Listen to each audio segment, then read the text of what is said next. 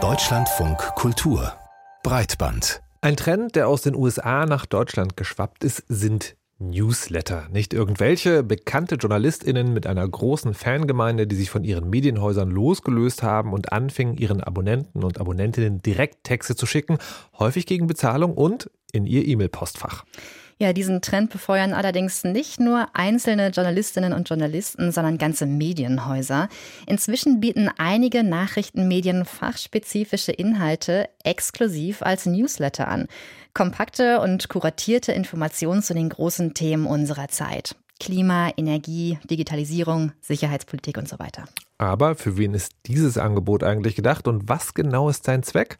Julia Faltermeier hat sich mal umgehört. Es nimmt richtig Fahrt auf. Das Geschäftsmodell Newsletter ist längst kein Randphänomen mehr, sondern trotz Rückkehr zum verstaubten Medium E-Mail ein echter Hit bei den Medienmarken. Lisa Merten vom Leibniz-Institut für Medienforschung weiß, warum. Grundsätzlich sehen wir schon eine Entwicklung hin zu Spezialinteressen. Also, dass Medienprodukte umso erfolgreicher sind mit kleinen, nischigeren Zielgruppen. Der Tagesspiegel hat schon vor sechs Jahren das Dossier Tagesspiegel Background auf den Markt gebracht. Interessierte können sich hier für einzelne Briefings entscheiden zu Themen wie Politik, Klima, Ernährung, Sicherheit oder Verkehr. Mitte November hat auch die Süddeutsche Zeitung ihr Angebot SZ Dossier gestartet berichtet, das seiner Leserschaft exklusive Berichte zu Politik und Wirtschaft verspricht. Neben solchen etablierten Namen gibt es auch Table Media, ein Unternehmen, das sich einzig und allein auf den Newslettermarkt konzentriert. Wir sprechen da auch von der Meinungsführerschaft. Diese Newsletter können eine Möglichkeit sein, für Personen besonders gut informiert zu sein, also Meinungsführer zu sein in diesem Gebiet und dadurch eben auch berufliche Vorteile zu haben. Eine clevere Geschäftsidee also oder einfach nur Journalismus für die ausgewählte, zahlungsbereite Elite? Denn wer Zugriff haben will, muss spätestens nach einer Testphase ordentlich in die Tasche greifen. Tagesspiegel Background beziehen nach eigenen Angaben mehr als 100.000 Leserinnen und Leser täglich. Ein Briefing kostet hier 199 Euro im Monat. Ähnlich Ähnlich verhält es sich bei den Konkurrenzangeboten. Wer zahlt das? Diejenigen, die Entscheidungen treffen, sagt Florian Eder. Er leitet SZ Dossier. Das ist eine recht spitze Zielgruppe, an die wir uns da richten. Es sind Menschen in Politik und in der Wirtschaft, die Entscheidungen zu treffen haben in Fragen und in Themenbereichen, die immer komplexer werden oder die von diesen Entscheidungen beruflich betroffen sind. Eine spitze Zielgruppe, das klingt exklusiv. Anderen einen Schritt voraus sein und früh morgens wissen, was bald richtig wichtig wird. Einen politischen Wissensvorsprung nennt es der Tagesspiegel auf seiner Website. Keiner, der sonst Tagesspiegel liest, ist prädestiniert und automatisch interessiert an den Fachinformationen, weil es viel tiefgehender ist und viel analytischer und einfach in den Arbeitsalltag der Menschen integriert. Sagt Ole Jendis, Publishing Director bei Tagesspiegel Background. Bei solchen Fachdossiers geht es also offenbar um ein ganz bestimmtes Publikum, berufliche Eliten aus Wirtschaft, Politik und Wissenschaft. Eine ganz andere Leserschaft als bei den Tageszeitungen. Die Medienmarken stellt das vor eine Herausforderung. Sie müssen abwägen, welche Inhalte für den Newsletter und welche für die übrige Leserschaft bestimmt sind. Damit stellt sich nicht nur die ökonomische, sondern auch eine politische Frage. Was bedeutet es, wenn nur wenige Menschen Zugang zu diesen Informationen haben? Lisa Merten sieht darin eine Chance. Das Newsletter-Geschäft könne für die Medienmarken eine Möglichkeit sein, ihr übriges Angebot zu finanzieren und den Zugang zu ihren Inhalten flexibler zu gestalten, sagt Merten. Davon hätten dann ja am Ende alle etwas. Julia Faltermeier hat sich den Trend der Newsletter und Politikbriefings einmal genauer angesehen.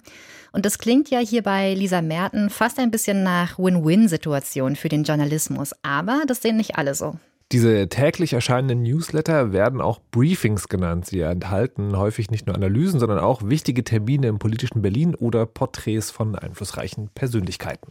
Ja, und wir haben uns hier in der Redaktion gefragt, ob es eigentlich Aufgabe von Journalistinnen und Journalisten ist, gezielt für eine finanzstarke und einflussreiche Personengruppe zu schreiben.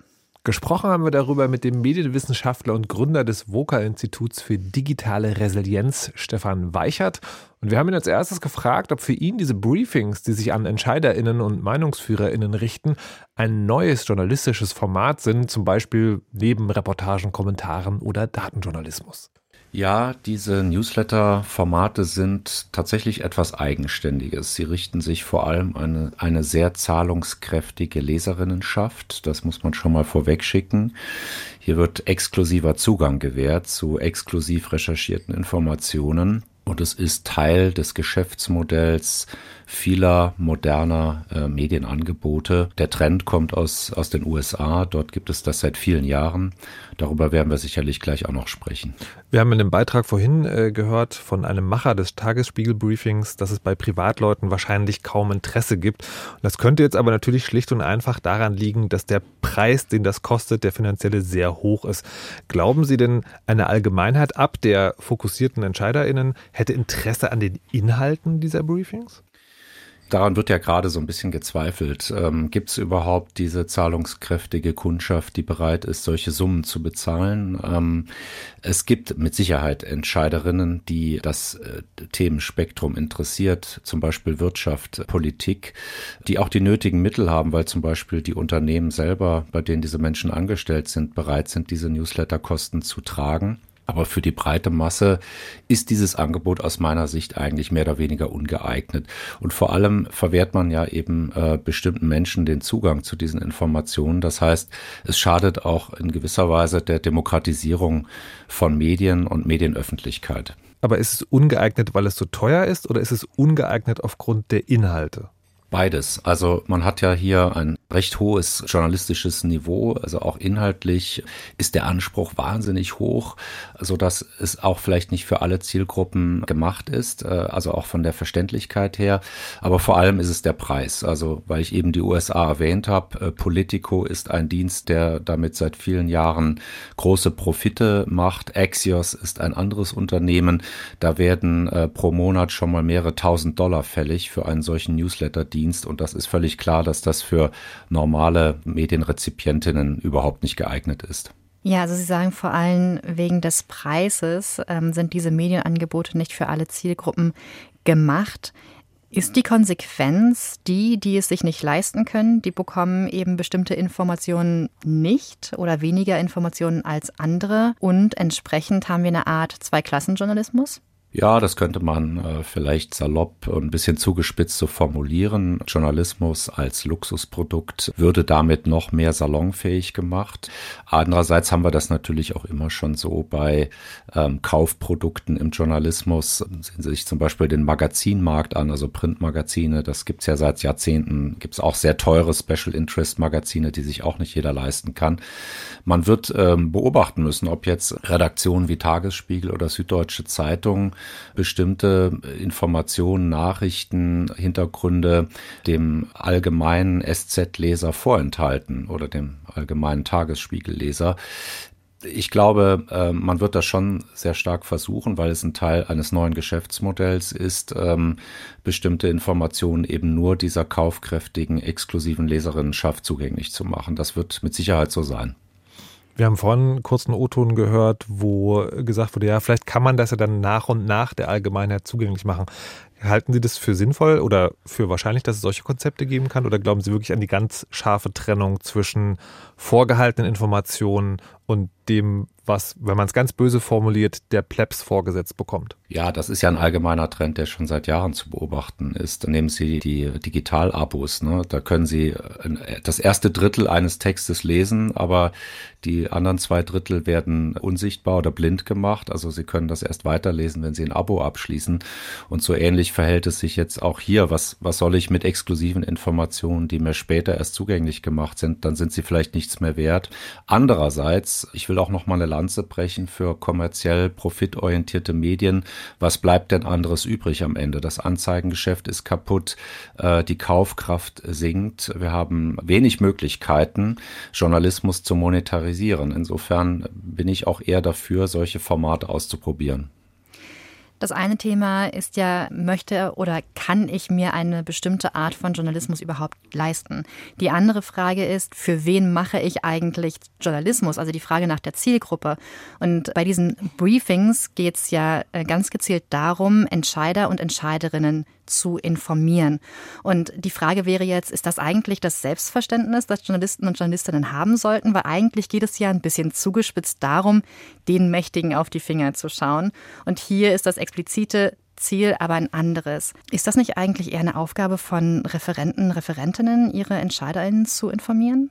Naja, ich bin jetzt selber ein großer Fan öffentlich-rechtlichen Journalismus und hier wird ja dieses äh, Nutzungsversprechen auch immer eingehalten. Die Menschen zahlen den öffentlich-rechtlichen Rundfunk, also sind die Informationen alle frei zugänglich. Und mh, hm, hier so ein Geschäftsmodell auf so Exklusivität zu basieren, hat natürlich seine Tücken äh, und Schwächen. Ich finde auch, dass bestimmte exklusive Informationen aus dem politischen Bereich zum Beispiel, wenn die da genutzt werden, äh, also exklusives Material, um damit Geld zu machen, finde ich das eigentlich auch nicht in Ordnung. Denn man müsste genau wie Sie sagen, eigentlich ja diese Informationen über Sprecherämter und so weiter nach draußen dringen lassen. Aber so wie es in den USA praktiziert wird, ist es auch extrem. Da gibt es geschlossene Zirkel, politische Zirkel, da werden Informationen nur an exklusive Journalistinnen weitergetragen, die das dann wiederum veröffentlichen. In Deutschland wird das sicherlich durchlässiger und etwas anders praktiziert werden. Da bin ich mir ziemlich sicher. Ich würde gern die Frage noch mal kurz nachschärfen. Dabei ging es tatsächlich darum zu fragen, ist das eigentlich das Selbstverständnis von Journalisten und Journalistinnen, EntscheiderInnen zu informieren? Also sollten wir nicht eigentlich Journalismus für die breite Öffentlichkeit machen? Ja, das meine ich. Genau. Also wir bewegen uns, wenn wir es so machen, wie Sie sagen, nur ein Entscheiderinnen, Multiplikatorinnen leisten wir der Elitenbildung, ich sage es mal ganz bewusst, diesen Begriff weiter Vorschub. Ja, also Eliten reproduzieren wiederum Eliten und ähm, suchen sich dann gezielt sozusagen Entscheiderinnen aus im Journalismus, die äh, Dinge weiter verbreiten oder äh, andersrum gesagt, die sich das überhaupt nur leisten können, diesen teuren Journalismus äh, zu kaufen und, das kommt auch noch dazu, vielleicht einen Wissensvorsprung äh, dadurch erhalten. Einen Wissensvorsprung, den sie zu ihrem Vorteil nutzen können, weil sie eben viel Geld für einen Newsletter bezahlen. Und das ist, widerspricht der Demokratieaufgabe von Journalismus. Das ist ganz richtig, so wie Sie das sagen. Wir dürfen eigentlich diesen Trend, wenn wir den zu Ende denken, eigentlich gar nicht zulassen, weil jeder Mensch natürlich ein Recht auf bestimmte Informationen hat, gerade wenn sie aus der Politik oder Wirtschaft kommen. Der Medienwissenschaftler Stefan Weichert hat mit uns über die Entscheiderbriefings gesprochen und welche Auswirkungen sie haben könnten auf den Journalismus und die Gesellschaft. Wir danken für das Gespräch.